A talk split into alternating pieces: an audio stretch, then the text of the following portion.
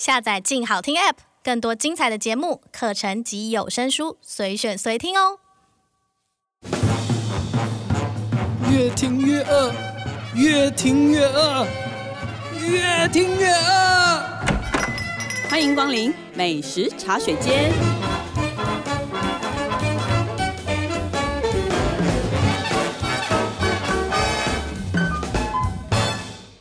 大家好，这里是静好听与静周刊共同制作播出的节目，我是静周刊美食旅游组的副总编辑易君。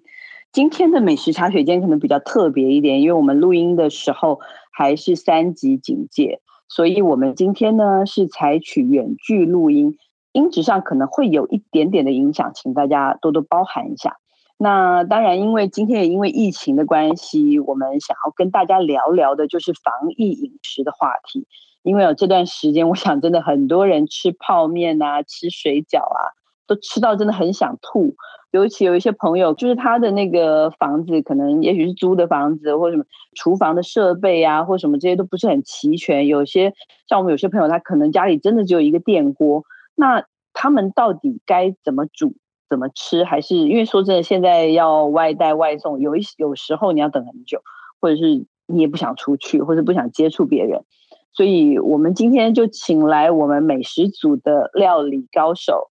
来跟我们聊一聊 你干嘛？这时候你就突然之间，我好不容易夸奖你一下，对，就是我们请到我们的料理高手许世哲、许大头。嗨，大家好。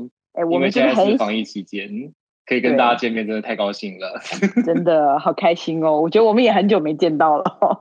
对，不过因为我家附近它算是一个菜市场的环境，所以如果等一下听到菜市场广播，请大家多见谅。哦，不过这样很有实境秀的感觉，对，或是猫叫之类的，对。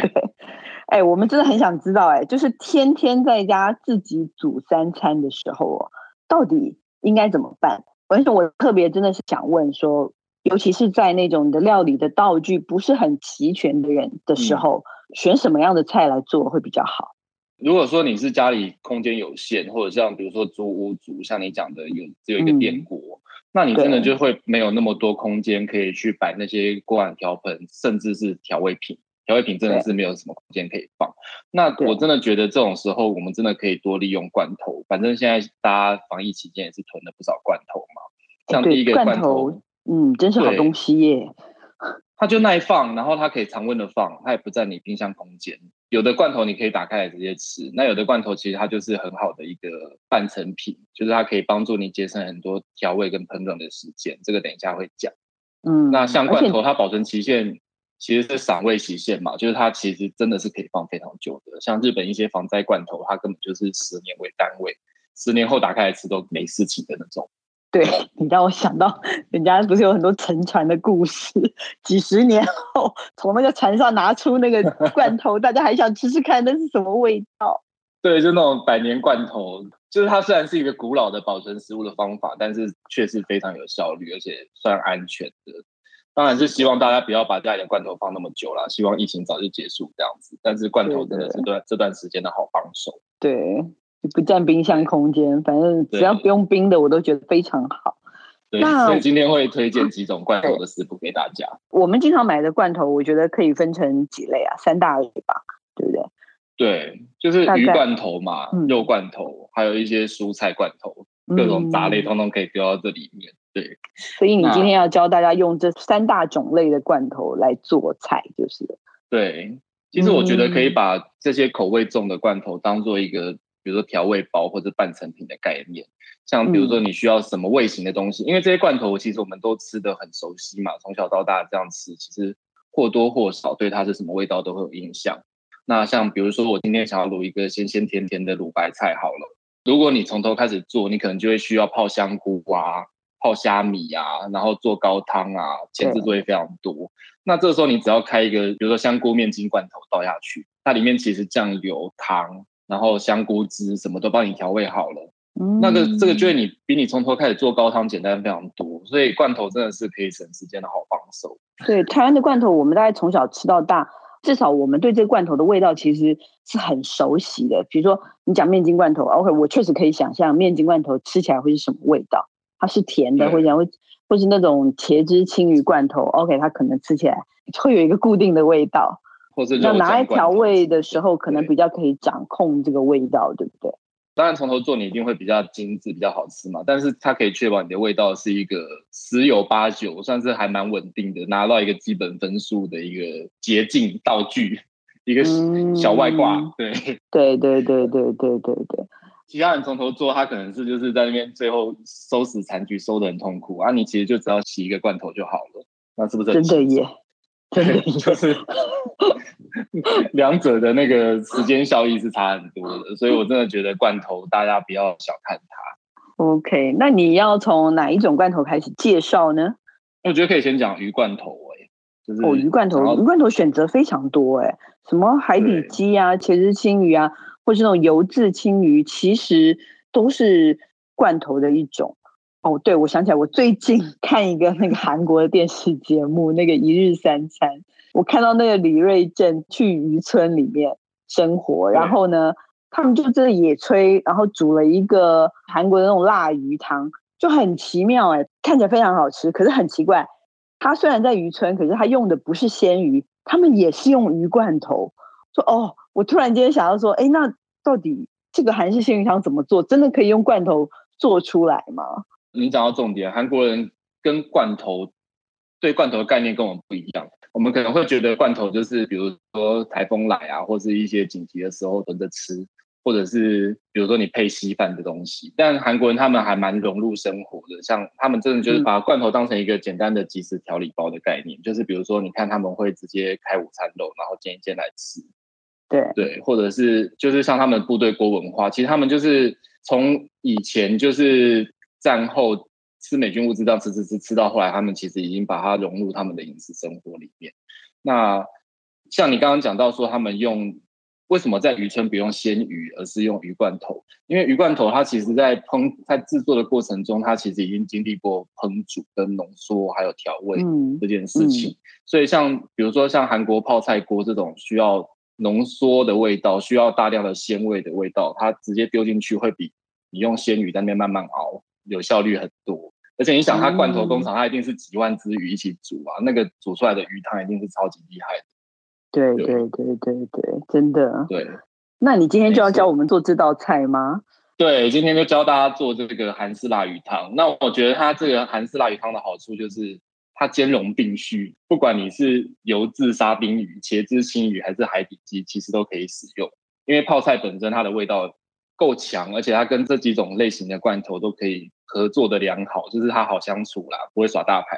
对，嗯。不过在选罐头的时候，需要注意的就是，最好是选择它是整只鱼，比如说像沙丁鱼，或者是切的比较大块的鱼。如果是像比如说三明治尾鱼片那种比较碎状的，你就适合用来做其他用途，比如说沙拉之类的。嗯。不然你那个鱼其实，因为它已经煮过一次了，你再煮它一次，它其实很快就散掉，那你的卖相跟口感都会比较差。嗯哼哼，就是这样，还可以吃到一点鱼的口感，就是所以要挑大。对，就是可以挑大块的鱼，整块一点的鱼，对，让它死有全尸这样子。哦，对对对，对，就是你卖相也比较好看啦，就是不然你会吃到一坨烂烂的鱼肉泥这样，其实可能心情不太好。嗯哼，那再来就是先跟大家讲一下泡菜怎么选，因为这道菜里面会用到泡菜，它泡菜是它主要的味道。决定它味道的关键，那建议大家真的是可以选比较酸一点的泡菜，因为酸一点的泡菜它本身一定是经过长时间发酵，所以它里面的风味物质跟氨基酸都比较丰富，你会比较容易煮出爽口好喝的汤。对，那像这类泡菜里面的氨基酸跟鱼类的氨基酸是很大的，它们会产生鲜味加成效应。单独吃可能都觉得它们没有那么鲜，可是加在一起就一加一大于二这样子。嗯，对。如果是你平常就是比较喜欢酸酸甜甜口味的话，你可以选茄汁口味的罐头，因为番茄里面其实也有富氨酸，就是跟海鲜很搭。嗯，那如果你不喜欢单纯口味，或是你可能比较不喜欢番茄，像有些人觉得番茄有一个甜味的人，你可以就用水煮罐头或是油渍罐头这样子。就是它味道比较单纯，就是单纯泡菜果的味道。对，嗯哼哼哼。然后再来就是这道菜一定要准备一个东西，叫做韩式辣椒酱。就是它韩式辣椒酱好多种，我都我每次都完全一头雾水，不知道怎么选才好。其实我觉得他们真的都差不多，因为它就是用韩国的辣椒粉加上糯米粉还有黄豆粉去发酵出来的，所以它其实比较接近味增、辣味增，所以不能用台湾的辣椒酱来取代。比如说像最近端午节大家吃粽子用的甜辣酱，那个就拿来加的话，味道就会非常不一样，所以不能取代。对，就是记得买韩国的辣椒酱，看起来是稠稠膏状的。那种只要买那种就反正就可以，它大概的可能是有微妙的差异，可能韩国人会很很很敏感，可能我们对这个味道我们不熟悉嘛，所以就没有那么对啊。就像可能我们会对比如说龟甲湾或者金兰有自己的偏好，那那个就是个人的偏好，但其实它都会差不多，那一类的都会差不多。接下来要讲就是韩式辣鱼汤，用罐头做一个简单韩式辣鱼汤所需要的材料。那材料有鱼罐头，就是刚刚讲的茄汁，或是水煮，或是油渍都可以。然后再来就是当然就是泡菜，我们的酸泡菜。然后你可以准备青葱、洋葱。然后如果你家里有或者喜欢吃辣的话，你可以准备一些青辣椒或红辣椒。接下来就是韩国人在做汤或者做任何料理的时候，他们会习惯做一个调料。像我们有时候去吃韩国炸鸡，不是有的口味叫做洋酿炸鸡吗？那个洋酿其实指的就是韩国的洋酿这个调料，它会把所有的调味料先调在一起，方便之后做菜。那调料的材料里面有韩国辣椒粉、韩式辣酱，就是刚刚讲的韩国辣椒酱，准备一点蒜泥，然后一点柴鱼粉，然后一点糖，另外可以再准备一点酱油跟盐，如果你要调整味道的话。那做法也很简单，就是先把刚刚讲的酱料的材料，就是韩式辣椒酱、蒜泥、柴鱼粉、酱油、糖，先把它调在一起。调成一个糊状的东西，然后就可以把它放在一边，不要管它了。另外起一个油锅，稍微把那个泡菜跟韩国辣椒粉炒香。那这个步骤的目的主要是泡菜它受热以后，它会产生更复杂的风味物质。韩国辣椒粉碰到油以后，它里面的茄红素也会溶出来，所以对健康是比较好的。那你炒到看到差不多有一点红油跑出来的时候，你就可以把我们的鱼罐头倒进去。然后加水盖过材料，还有就是我们刚刚调好的韩式调料这样子，然后滚到大概你觉得它看起来是一个浓稠的红色的时候，你就可以把你冰箱里面有的一些洋葱啊，或是豆芽菜，或是一些你喜欢的根茎类蔬菜，像我觉得跟白萝卜也很搭，就把它加进去滚一下，滚到差不多蔬菜软了以后，你就试一下味道，然后可以用酱油跟盐稍微调一下味道，如果你觉得很淡的话，然后。就可以起锅了。那起锅前，你就可以切一点葱段跟辣椒段放在上面装饰，就完成了。有没有很简单？就这样吗？对，就这样。感觉一个锅就可以搞定了耶。对，就是你一个锅爆完香，然后把东西丢下去，然后加水滚一滚，其实就搞定了。对啊，或者是像人家比较复杂的就是调酱料。对对对，对或者像人家这个，有的人是把那个有没有大同电锅那个外锅那个洗的很干净，就在上面炒。可以，也可以一样的耶。不过其实说真的，这个有个简单的电磁炉，一个锅子其实就可以做了。对啊，何必洗大同电锅的外锅呢？那么痛苦。对，就是你有一个小的电磁炉或是卡式炉就可以做了，其实蛮简单。哇，这个感觉这样子就可以一边看韩剧一边吃这个，感觉还蛮爽的。对，真的很不错。这波疫情真的是韩国成为文化最大输出国，大家都在做韩式料理。好像是。OK，那我觉得鱼罐头好吧，这个应该是算一个大家可以换换口味的一个做法。那这道菜除了下饭，其实你拿来加一点冬粉或者什么，其实也可以啊，就是可以吃好几餐。对，哦对，一劳永逸。如果如果你刚刚讲那个鱼汤的话，我觉得基本上可以撑三天。我觉得加不同的东西进去，对，就是家里总是会有一些剩下的一点点的蔬菜、香菇什么，你就再把它加下去。它也可以帮你消耗一些冰箱里的囤粮，这样。嗯，那你对肉罐头呢？对肉罐头的想法是什么？你刚刚有讲一个午餐肉，我实在是 韩国午餐肉。我觉得我们对那个午餐肉哦，很多人其实甚至是没有吃过的。然后我真的看过有人就是打开午餐肉，然后真的就是切了就直接吃了。我真的看着觉得很可怕。午餐肉这个它是熟的没有错，对，它是可以直接吃没有错。你好歹煎一下吧。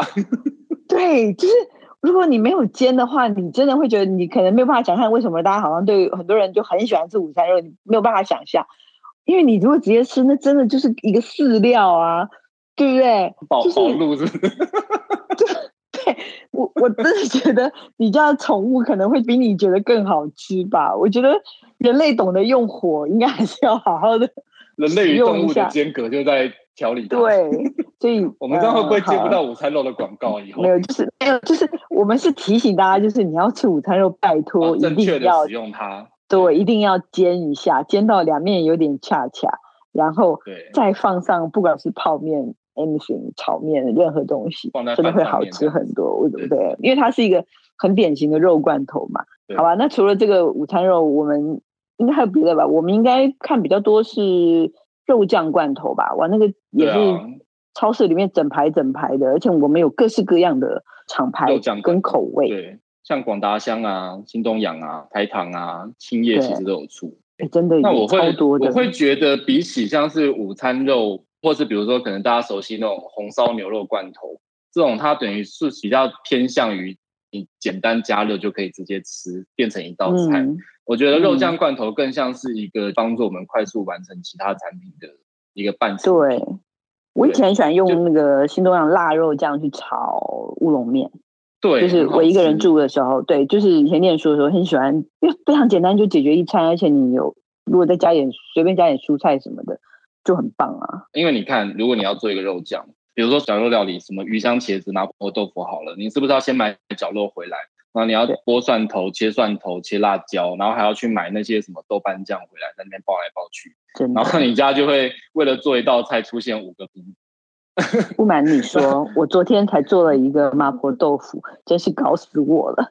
然后是不是？对，真是搞死我了。就是正宗的麻婆豆腐就会非常的痛苦。是因为我对，因为我都买了绞肉，我要解决我的绞肉，然后我就包了一堆东西。还好。那你看，如果是一个肉酱，你基本上它成分里面已经有豆瓣酱了嘛，那味增嘛，有辣椒酱嘛。还有花椒粉、酱油跟猪肉，你就全部把它接下去加热一下，再把你的豆腐丢下去，然后勾个芡，它基本上就八成像的啦。嗯，对，真的。而且，哎，你所以你如果这样拿来炒泡面，应该也不错，对不对？哎，炒泡面真的很好吃，我必须说，而且一定要选，比如说像是肉燥面这种比较台式的味道，油葱味底的。对，你就是把那个泡面烫到七分熟，就是不要把它煮到你本来要吃的那个熟度，稍微它一散开就捞起来。然后你再爆个蒜片啊，然后把那个肉酱罐头倒下去，然后把泡面的酱包粉包一起下去拉一拉。嗯，然后就像你讲的，刚刚家里有一些什么剩的叶菜类，你觉得最近吃太少蔬菜，你就切一点叶菜类下去拌一拌，然后再煎个荷包蛋，哇，真的是又简单又好吃，非常好。对，对，又不会觉得自己吃的很将就，就是它虽然是一个泡面跟罐头做出来的东西，可是它味道就很丰富，而且感觉不用弄得满头大汗，然后待会又要洗一大堆东西。对对啊，你就是先顺序先排好，比如说你同一个锅子，你荷包蛋先煎好，你再炒其他东西，你就只要洗一个锅子就好了，对，不用在那边又要洗这个又要洗那个，然后瓶瓶罐罐。但是你应该不会是要教我们这么如此简单的东西吧？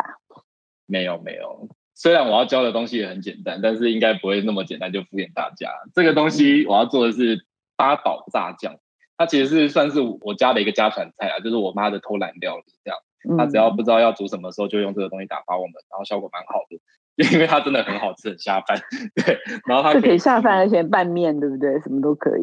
对，或是包生菜，什么都可以用。你就是只要炒一锅放在冰箱里面，你真的就是可以好几天都不用煮很麻烦的料理。你就是简单另外炒个青菜什么，当做它的配菜就可以了，你就可以开饭。嗯、那我讲一下材料。材料的话，当然最重要就是肉酱罐头，就是你可以选你喜欢的口味，比如说你吃辣的，你就选香辣口味；你如果不吃辣的，你就是选不辣的口味。如果你很在意热量的话，我觉得台糖有出一个五香猪肉酱还不错，它是我目前看到热量最低的罐头，对，就是可以选择这个。对，然后再来就是要准备酱油、蒜头、胡椒粉，然后要吃辣的话加辣椒，不吃辣就省略。可以准备洋葱，然后马铃薯、胡萝卜。还有一些，比如说像是你冰箱剩下的一些耐放的蔬菜、耐煮的蔬菜，像是毛豆啊、茄子啊，其实我觉得都不错。接下来就讲做法嘛，因为这些蔬菜其实都是比较不容易熟的，所以如果你只是下去跟肉酱炒的话，要很久它才会熟。所以可以先起一个锅，用开水把这些蔬菜冷水下锅，然后煮到大概五分钟左右，让它烫到半熟，就可以先捞起来，然后。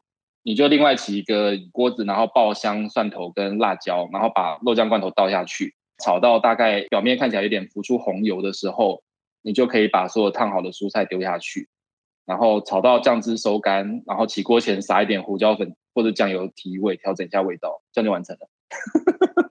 真的非常简单，对，就很简单。三个步骤：烫青菜、炒肉酱，再把青菜丢下去。对，我刚不想打断你，是因为我觉得好像那个网友讲那个什么三色豆，好像也可以把它丢进去，就不会让三色豆显得那么恐怖了。对，对，它虽然是地狱来的食物，但是 可以用肉酱 cover 它一下，我觉得可以，对，可以，真的可以。如果你不慎把它买了买回家，你就可以用这个来消灭它。对对对对，对好，嗯，那我觉得肉酱刚好这样子还还蛮有搞头的。那蔬菜罐头呢？我们有什么蔬菜罐头啊？蔬菜罐头我觉得可以分两类，一类是像台湾人很常见那种配稀饭的腌制类、酱菜类的罐头。那另外一类就是、酱瓜、硬瓜这类的，是不是？对，还有什么菜心啊？对，这个就是大家很习惯配稀饭的。对，对，然后另外一类就是水煮类的新鲜类的，像是什么水煮玉米笋啊，然后水煮芦笋罐头啊，嗯、然后水煮玉米罐头这样子。然后玉米粒是最常见的啊，对啊。对对对，那我觉得像是酱菜类的罐头，除了配稀饭，其实它等于算是说已经里面用了很重的调味去调味嘛，比如说像硬瓜可能会用壶底油，然后酱瓜可能会用酱油。那它里面会为了提鲜加一些昆布、香菇萃取物什么的。那我就会觉得说，这个东西其实你可以把它当成一个像是浓缩高汤，像是日本的面露那种概念，嗯、就是你需要这些味道的时候，酱味型的东西的时候，你就可以把它拿来入菜。像我今天会教大家用一个电锅就可以完成两道菜的 set 料理，一个叫瓜仔蒸肉饼。一个叫瓜仔蒸肉饼，然后一个是瓜仔香菇鸡汤，都是可以用这类酱瓜罐头来完成的。对哦，OK，对好吧，那你赶快来告诉大家吧。其实这类罐头你不一定说我一定追求说，因为我今天讲硬瓜，我就一定要特别为了这个去买一个硬瓜。其实你用酱瓜也可以，你用剥皮辣椒或菜心都可以，其实道理都是一样的，它基本味道差不多。就是你你不用为了我教你为了清冰箱，然后你就。特别还为了这个去另外买罐头，就是用你家里救了我。对，我突然想到，我有剥皮辣椒。对，用剥皮辣椒也很好吃。对，嗯、那首先先讲这个瓜仔蒸肉饼，它可以放在电锅的上层。我们先从上上层下层哈，上层下层分开讲。这个东西真的非常简单，材料就是猪脚肉，然后刚刚讲到的硬瓜或是任何瓜的罐头或者酱菜，然后准备一点酱油、米酒、盐、香油。然后蛋白可以省略，有的话肉会比较嫩。然后胡椒粉或是五香粉这样子。那做法就是第一个，你就是先把猪脚肉加入所有的调味料，然后加一点那个酱菜的罐头汁，然后把它拌匀，拌到就是绞肉顺时针拌，有点粘性这样子出来就可以了。然后把它先腌个十五分钟备用这样子。然后第二个步骤就是把你的酱菜切碎，切成你喜欢的大小，就是也不要切到真的是像沫那样会没有口感，因为。我们吃酱菜喜欢吃酱菜，是因为它有点脆脆的嘛，所以你就可以切成大概大丁的左右的程度，然后把它加进你的肉馅里面拌匀，最后再加一点香油，最后才加香油是为了把那个所有食物的香味跟味道锁在肉里面，因为如果你一开始就加香油，它就在肉外面形成一个薄膜，所以味道就会进不去，所以最后才加香油，然后再拌匀，然后你就拿一个大的生的盘子，把肉馅放在那个盘子里面。中间挖一个洞，然后放一个生蛋黄。如果前面你有用蛋白的话，就会刚好生一个蛋黄，就可以把它放进去。那如果你没有用蛋白去腌肉的话，你就可以省略这个步骤，然后就放进电锅蒸十五分钟就可以吃了。它就是一个很下饭的肉饼。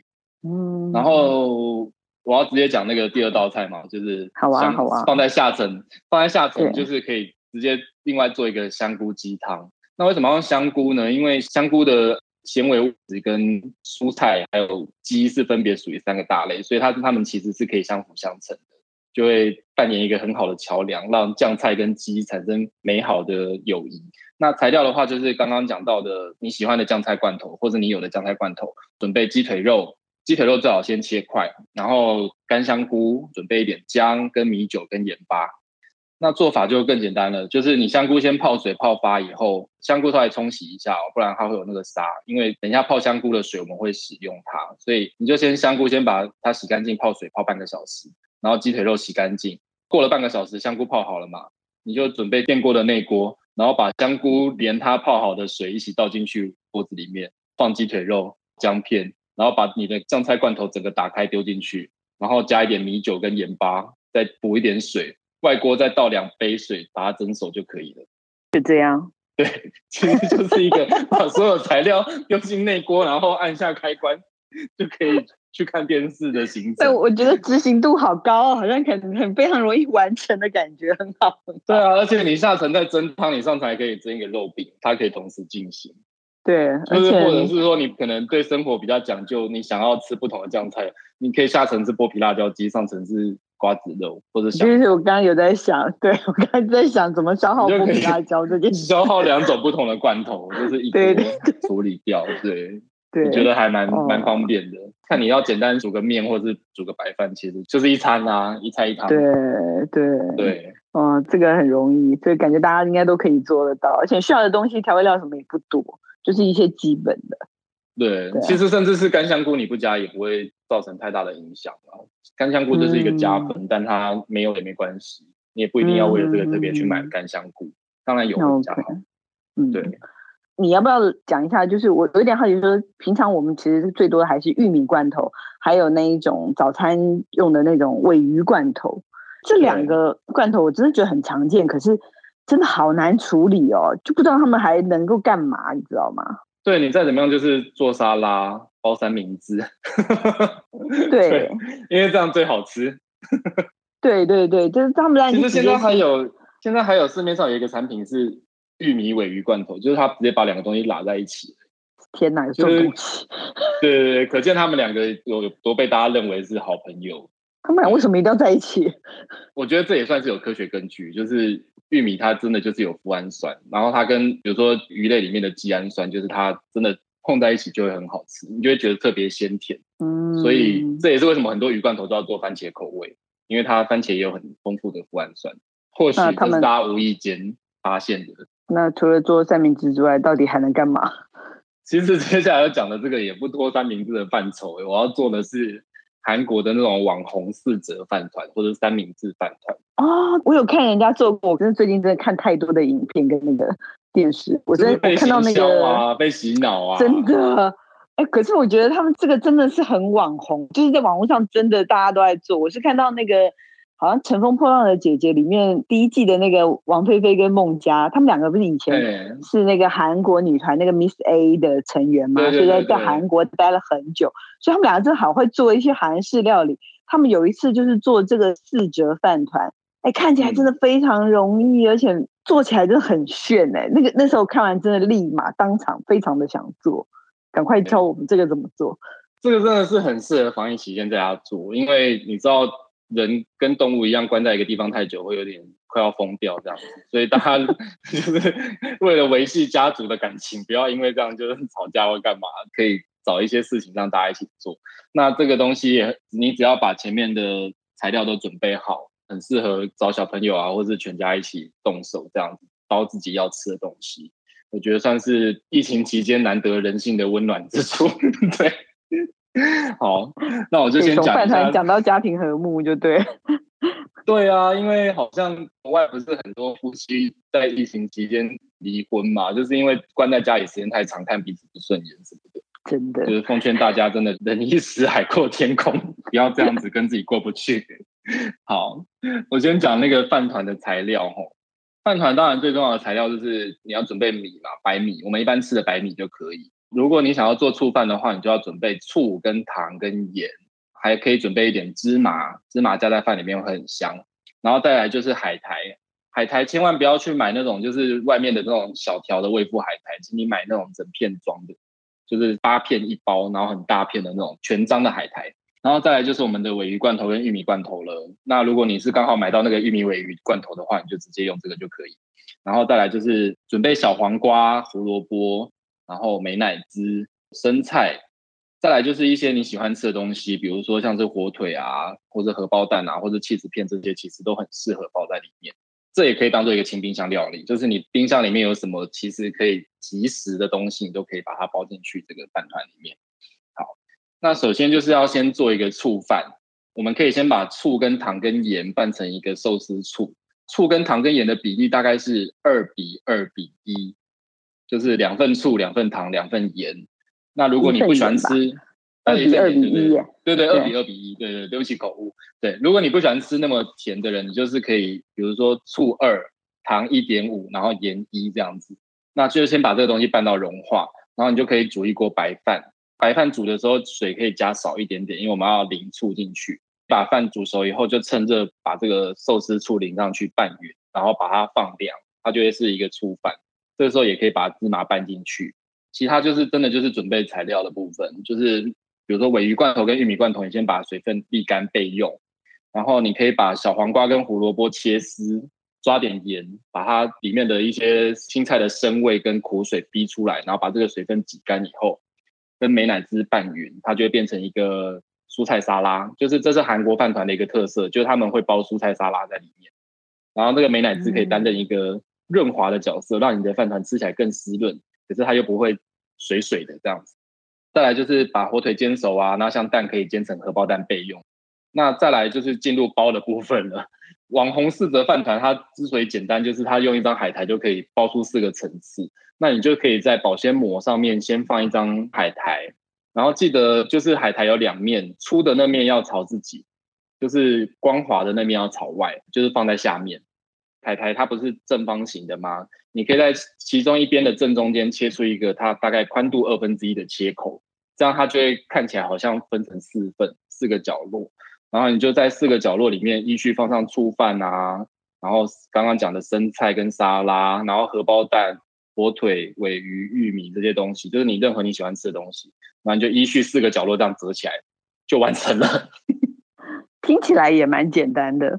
那如果不做四，就是前面做做对对对，如果不做四则，其实直接包成三明治那样子也可以嘛，对不对？对，你可以海苔铺在保鲜膜上面，然后醋饭摆在中央，变成一个正方形，然后你就依序堆你要吃的东西，再放一点点醋饭，然后把四个角的海苔这样拉起来，就变成一个好像米汉堡的感觉。然后你用保鲜膜包起来，其实你把它冰掉冰箱，或者是要带着吃，其实都很方便。它就切开来会像一个三明治。的感觉，嗯，只是那三明治是醋饭做的这样。对，那如果你真的不喜欢醋饭的味道的话，其实你也可以不要做寿司醋，你可以直接在饭里面拌那个香油跟芝麻，这样也会很好吃。哦，对，那就是另外一种味道，其实也可以。对对对，对啊，对对对对对。那如果说你也不想吃淀粉的人怎么办呢？你可以外面直接用大量的生菜叶包这些东西，就像摩斯的生菜堡，有没有？就是对对，好像关晓彤有在吃这个，就是。它算是低糖的饮食，减糖的饮食，就是这样还蛮健康的。嗯、如果你真的不想吃淀粉的话，对，也可以同时消耗这些罐头的东西。对啊，感觉我们我现在觉得马上就可以去超市再扫一些货，这些罐头我觉得可应该可以再多撑两个礼拜。之前真的是会想要做跟大家聊这个题，是因为我去全联看到罐头架真的被扫空哎、欸，就是大家其实应该都有在囤罐头。我觉得大家囤真的非常多的东西。呃，我们在那个《荆州刊》的杂志上，我们从六月第三个礼拜开始嘛，我们就开始做各种的防疫饮食，包括教大家怎么样去消耗你这阵子囤的可能有点过多的食材。那罐头是冲动型囤货，对对，罐头是其中的一种。对，大家可以期待一下。那如果说你觉得听了有些不清楚或什么，也许看纸本的杂志，也许有些有有照片或什么，可能会也会更清楚一点。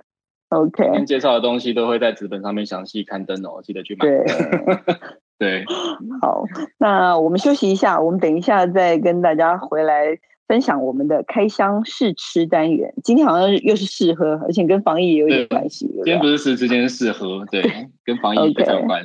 待会见。OK，好，待会见。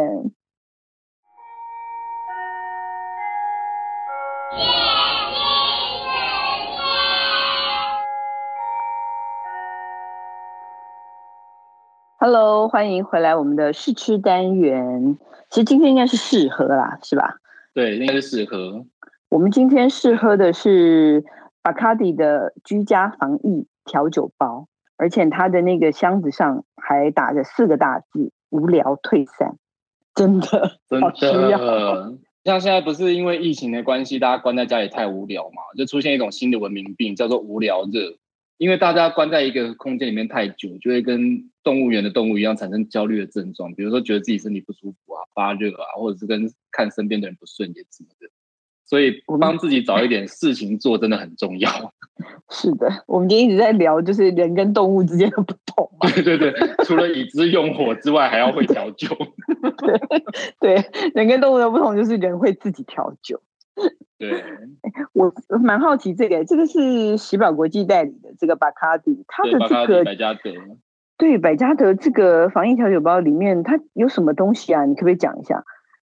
我觉得其实它就是等于把一个小的 mini bar 送到你家啊，就是它里面会有他们家比较经典的小瓶的基酒，像是宝贝的蓝钻特级琴酒，然后百加得兰姆酒，然后帝王的白牌苏格兰 whisky，很多调酒师都会拿来当做调用的基酒这样子。然后它还会附你苏打水，然后有一个一七二四通灵水，据说是用那个 Patagonia 的山泉加上真正的金鸡纳树去做的通灵水，不是假的。然后还有一瓶可乐这样子，这些都是迷你版啦。这些酒其实你要去一般的酒商通路也很容易的可以买到大瓶的，你可以先把它当做一个尝鲜包的概念。就是你先喝到屌了再去买，嗯、或者是他们好像六月底会在全家的 BarMePro 推预购活动，就是你也可以直接去跟他们预购。嗯，就自己就好像在家弄一个好像 mini 的那个调酒吧台的那种感觉。对啊，比如说像 whisky，你可以加他附的苏打水，就是 Highball 啊，然后他的琴酒加通灵水，然后你挤一点柠檬汁啊，加一点糖，就是 Gin Tonic。兰姆酒，像如果你家有种薄荷叶，你就可以做一个 Mojito 给自己喝，或者是让他建议的，可以用可乐加冰块加柠檬，就是一个自由古巴。真的是有一些家里的一些果汁什么拿来套，我觉得真的也可以，就是真的可以自嗯嗯自己发挥创意。对对对，对反正就不要出门嘛，对不对？Stay home, stay safe。但是又要快乐，所以就是喝一点点小酒这样子。对，mixing your cocktail，对，像他的 hashtag 这样讲的，对，对真的，他这两个 hashtag 还蛮有感的，就是在家自己调酒，千万别出门。对 那希望大家可以都平安，这样，真的快乐，真的，好吧，希望大家喜欢我们今天的节目。疫情中间呢，我们会再提供给大家更多更及时的美食情报。那也欢迎在这段时间关注我们镜食旅的 FB、YouTube 频道，或者是镜周刊网站。谢谢大家今天的收听，也请持续锁定由静好听与静周刊共同制作播出的美食茶水间，我们下次见，拜拜。想听爱听，就在静好听。